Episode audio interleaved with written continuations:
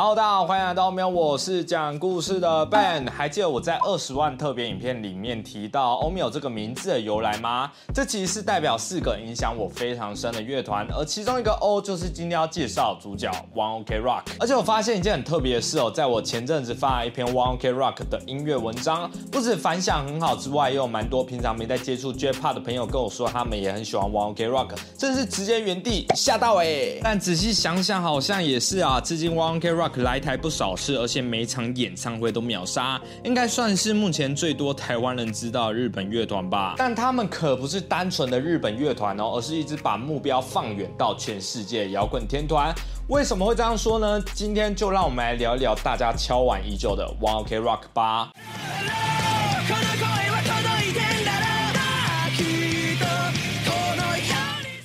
OK Rock 这个摇滚乐团起源其实非常有趣，是从两个跳舞的大阪小孩开始，分别是现任团长兼吉他手 Toru，已经比他小一岁的贝斯手六塔。因为练舞的关系，让他们在国小的时候就互相认识。喜欢表演的他们，在之后也很幸运的被经纪公司 Amuse 签下，并和其他两个人组成了饶舌舞蹈团体。在 Toru 小学六年级的暑假，团体发行了正式 CD，主流出道。也因为如此，他和六塔必须因为工作时常往返在东京和。大阪之间，于是，在公司的建议下，他们来到东京生活。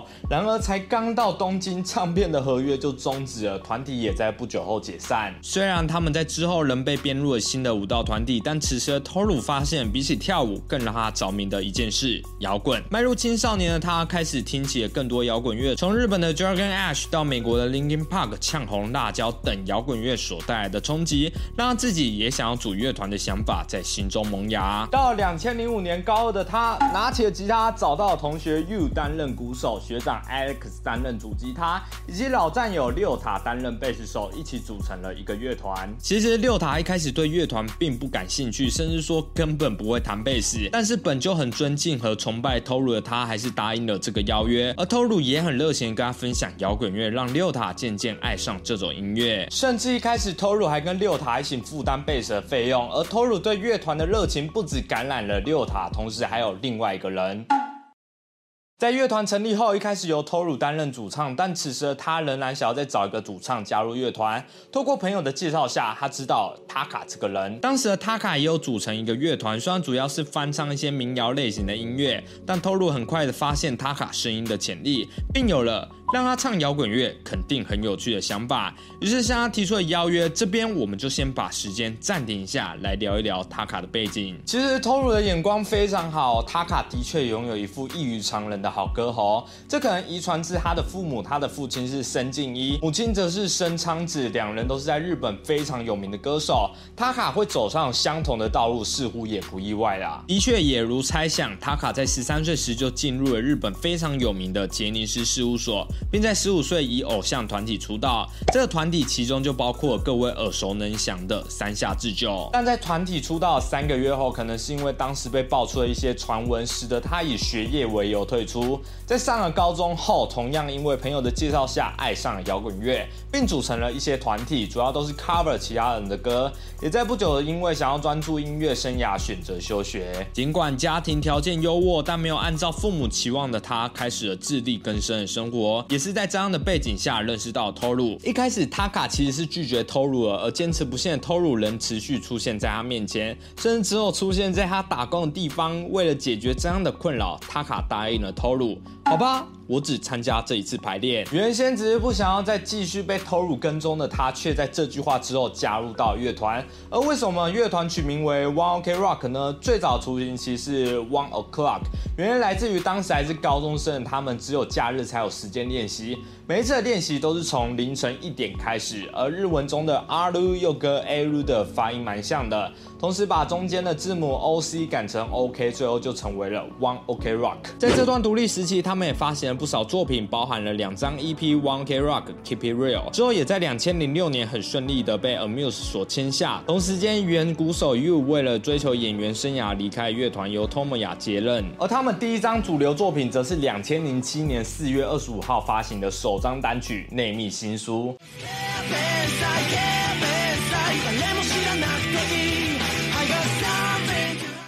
主流出道不久后，One Ok Rock 随即在同年十一月发表了第一张专辑《奢侈病》。作为他们的初提示声，此时他们的音乐还是非常直觉和野性的，并没有特别钻研在曲目的编排和专辑概念上。就连他们自己也曾在访问中说过了，这张专辑的每一首歌其实都可以拉出来当成单曲发行。但就是这张略带有点粗糙感作品，时至今日仍是许多粉丝评价非常高的专辑，因为它展现最初 One Ok Rock 对音乐的想象和热血。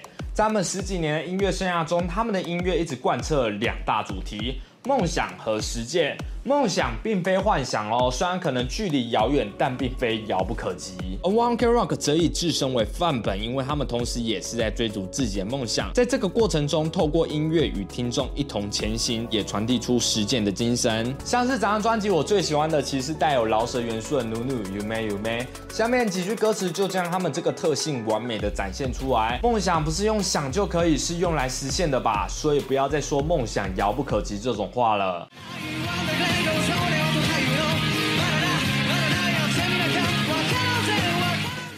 另外，刚刚不是有提到 Toru 最早是饶舌舞蹈团体出身，这个梗这边刚好可以回收一下。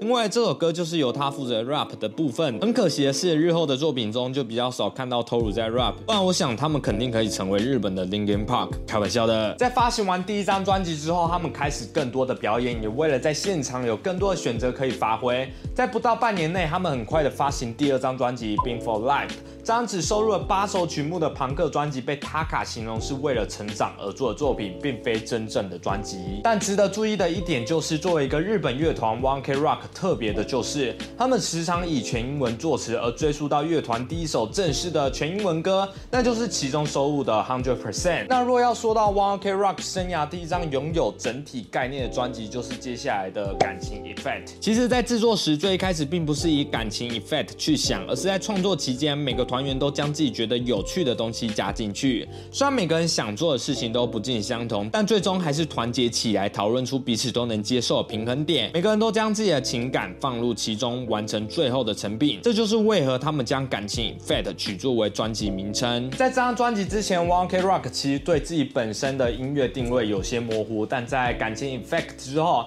他们对自己想要走的音乐有更明确的方向，也对他们来说是全新的起点。此时出道仅两年，他们虽然在 Oricon 专辑排行榜都在十几名间游走，但他们早已经在地下摇滚圈取得到不小的人气，也有逐渐出圈的趋势。只不过乐团却即。将面临了一次重大的危机。两千零九年初，原吉他手 Alex 因为在电车上非礼女学生遭到拘捕，连带影响整个乐团的发展。不止原先敲定好的连续剧主题曲遭到更换，预计发行单曲和巡演也被迫取消。事件最后以 Alex 退出乐团，One Ok Rock 变成四人编制结尾。虽然争议逐渐平息，但这对乐团士气也造成了很大的影响，使得他们下一张作品距离上座整整相隔了一年多。但俗话说，有时候。危机也是转机，这时候以全新私人编制所发行单曲，成为他们生涯的转捩点，也是许多人所爱的，完全感觉 Dreamer。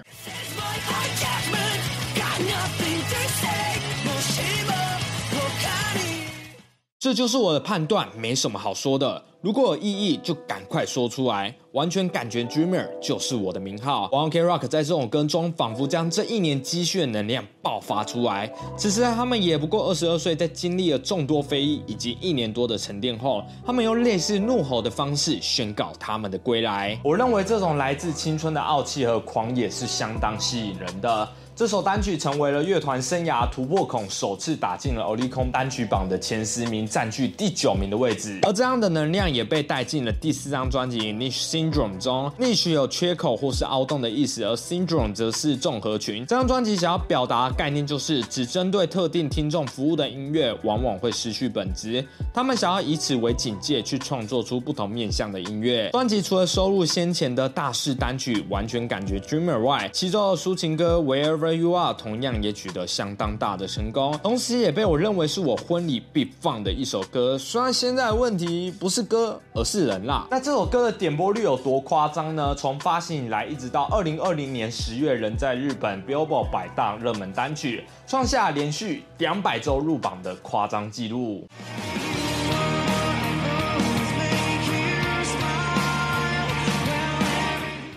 虽然距离上一张专辑已经相隔了一年七个月，但 Niche Syndrome 仍成为了乐团生涯的突破口。专辑冲到了排行榜第四名，也因为如此的成功 w a l k Rock 把这张专辑作为参考，创作出了下张专辑《残响 Reference》。所谓残响，就是想要把 Niche Syndrome 剩下的能量灌注进去。这张专辑的最后一首歌《Kimishi Daisha》被他们形容是乐团生涯目前最流行的一首歌，但却也是我本人最喜欢的作品之一。在他们的访谈中有提到，初期他们的作品时常是夹杂愤怒和冲动的，而当有越来越多人听起他们的音乐时，他们也思考该如何带给歌迷更正向的能量，因此决定将歌曲做得更加明亮。《Kimishi Daisha》就是这样的例子。尤其在我面临一些挑战或困难时，我都会在夜晚戴上耳机播起这首歌。那最近刚好也收到日本品牌 Neuro 推出了全新产品 Next One 高解析蓝牙耳机。全新推出的 Next One 不止缩小了体积与重量，让你就算配合充电仓使用二十小时续航，都带好带满，也不会不舒服。小巧的机身让我们佩戴起来外观不会很突兀，但同时也会让别人一眼就看出它的与众不同，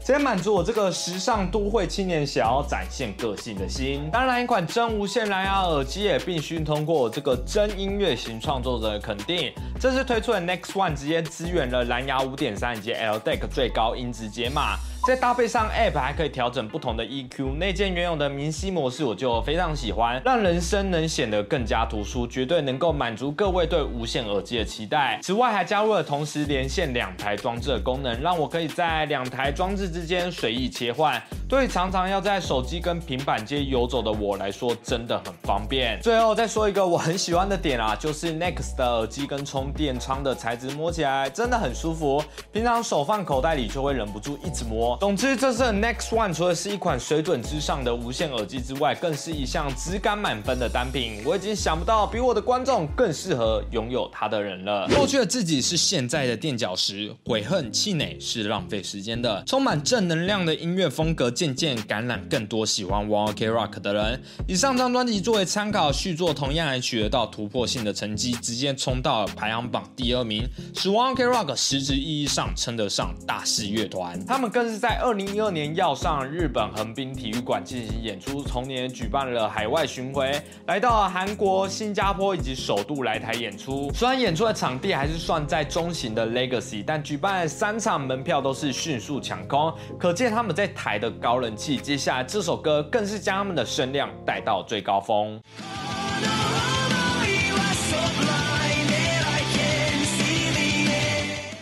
我相信很多人啊，包括我第一首接触他们的歌，应该都是二零一二的这首《The Beginning》。之前我讲过，我高中算是有参加音乐社团，我记得那时候《The Beginning》真的是每场任意社表演都会出现。不知道现在还是不是？欢迎各位还是学生的观众分享一下。这首歌也是目前乐团在 YouTube 点击最高的作品，来到一点九亿。同时，首次作为电影版《神剑闯江湖》的主题曲，开启了乐团与系列电影长达十几年的合作。The Beginning 的歌迷意味着开始，这似乎也预告 One Ok Rock 之后的生涯方向。二零一三年三月六日，乐团发行第六张专辑《金色卡克波库瓦》，除了开始了与更多欧美音乐人合作外，巡回也来到欧。州等地进行演出。其实，在早期的访谈中，One Ok Rock 就有提到，他们最开始的目标就是放眼全球。在经过不同国家进行演出后，他们逐渐了解到在日本做音乐的局限性。虽然日本甚至说亚洲地区，他们早已成为一线的乐团，但对于欧美来说，他们仍对这个乐团一无所知。其实，亚洲的流行音乐，除了一些重金属或是演奏类的音乐，一直很难在欧美取得到全球性的扩散。近几年比较成功的例子，也只有 BTS 跟 ATL Rising 虽然有逐渐被看到的趋势啦，但仍然有许多地方要挑战。one K Rock 当然知道这样的困难，但他们仍然想要跨出自己的舒适圈，做出世界级音乐给全世界的人听。在二零一五年发行的第七张专辑《Thirty Five》是他们很重要的一步。不止把创作基地搬到洛杉矶外，专辑的制作人也几乎全面以欧美音乐人为主。至于提到名字 Thirty Five，Taka 表示没有特别意义，只不过当时身边一直围绕这个数字。这张专辑也收录了再次为《神剑闯江湖》电影所做的 Mighty Long Fall 和 Hardic。同年的七月七日，One Ok Rock 加盟了华纳音乐，得到国际唱片公司的支持后，九月这张专辑被改编成全英文版本，发行到全世界。这样尝试似乎也得到很好的成绩，这是他们首张。在欧力空夺得到专辑榜冠军的作品。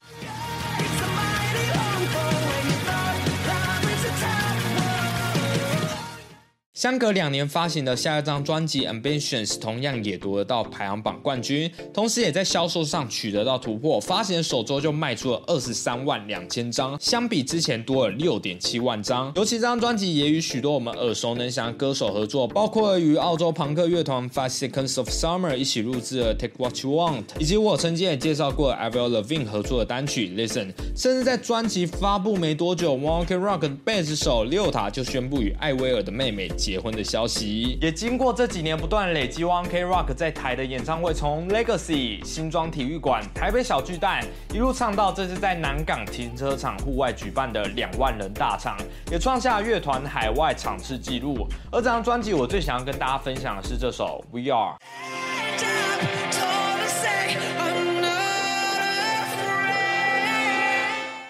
在聊这首歌之前，我们先来说说日本的十八季。十八季是从二零一六年开始，日本 NHK 策划的特别节目，每次会找来一千位十八岁左右的青年，与当年的话题歌手或乐团一起合唱歌曲，千人同时的共演和合唱，那个场面非常之震撼。想当然，之所以会有十八季，就是想要鼓舞正值青春时期迷茫的年轻人，勇敢的面对未来，为自己的人生全力冲刺。所以选择演唱的歌曲，通常也都是非常正面。One K Rock 这首。We Are 就是作为第一届的歌曲嘉宾，为整个企划做最好的开场。我非常喜欢歌词的这几句：当你手足无措的站在悬崖边，如此的年轻和无助，就像有个恶魔在你脑里打转。我们都是如此。如果你算是我的老观众，就会知道为什么 O 有其中的 O 会是 One Ok Rock，就是因为 We Are 这首歌对我的意义非常重大。我也曾经在不少贴文或影片提到，大学刚开始，其实自己的状态并不好，面临了一段撞墙期。在对整个人生感到困惑的时候，偶然间听到这首歌，第一次让我觉得。原来音乐是这么有力量的东西，有种被直击灵魂的感觉。虽然现在讲起来好像有点中二啦，但这首歌真有让我感受到，我并不是一个人在奋斗。每个人都有挫折的时候，心中的结顿时被解开了不少。同时，也在心中许下，希望未来也可以将此时被音乐震撼的心情分享给别人。可惜的是，从这张专辑开始，旋律的流行化及更多弦乐和合成器音效的使用，让他们开始受到不少批评，甚至有些人还将他们讥讽成汪 Pop。在二零一九年的专辑《Eye of the Stone》，这样的质疑来到最高峰。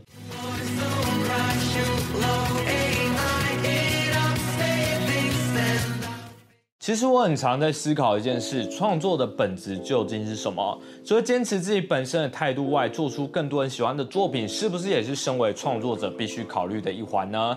我想这应该没有所谓的正确答案啦，尤其在不同阶段给出的答案也都会不尽相同。在 Ambitions 的访问中，他还有提到，在乐团活跃了十年后，他们开始厌倦既有的风格。虽然人觉得以前那种朋克 emo 很棒，但他们也认为是时候要做出更多不一样的东西，将乐团带到另外一个水平。同时也强调，One Ok Rock 并不是为歌迷所创作的乐团，而是他们想要借由乐团一次次实现梦想姿态，成为支撑乐迷继续前进的载体。从一开始我们就有提到，他们的目标从未局限在日本或是亚洲，而是全世界。刚开始可能会觉得是痴人说梦，但他们仍透过自身努力改变，一步步的往这个目标迈进。当然，我也可以理解不少从以前就喜欢他们摇滚风格的人对这些改变不适应。不过，我也觉得整个生涯如果做同一件事，未免也太无聊了。尤其我觉得改变真的是一件需要勇气的事。但喜欢他们摇滚风格的歌迷也不用太失落啦。在二零二一年，One Ok Rock 离开原有的经纪公司 Amuse，开设新公司，名字取自于乐团的谐音，将负责海外事业等各项业务。这意味着他们对自己的作品拥有更大的控制权，而这也成为他们生涯下一个起点。二零二二年九月九日，One K Rock 推出了全新专辑《Luxury Disease》，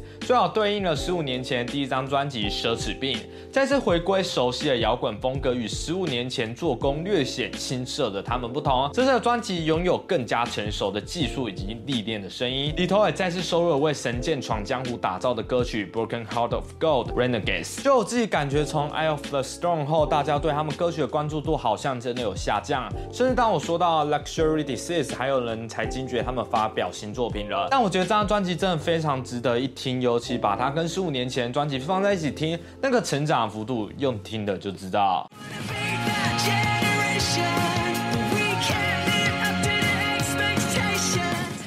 最后想要问问大家最喜欢 One Ok Rock 的哪首歌呢？欢迎可以底下留言一起讨论哦。没意外的话，随着近期疫情逐渐解封，他们应该也会在不久再次来台。那就让我们一起期待一起抢票的那天到来吧。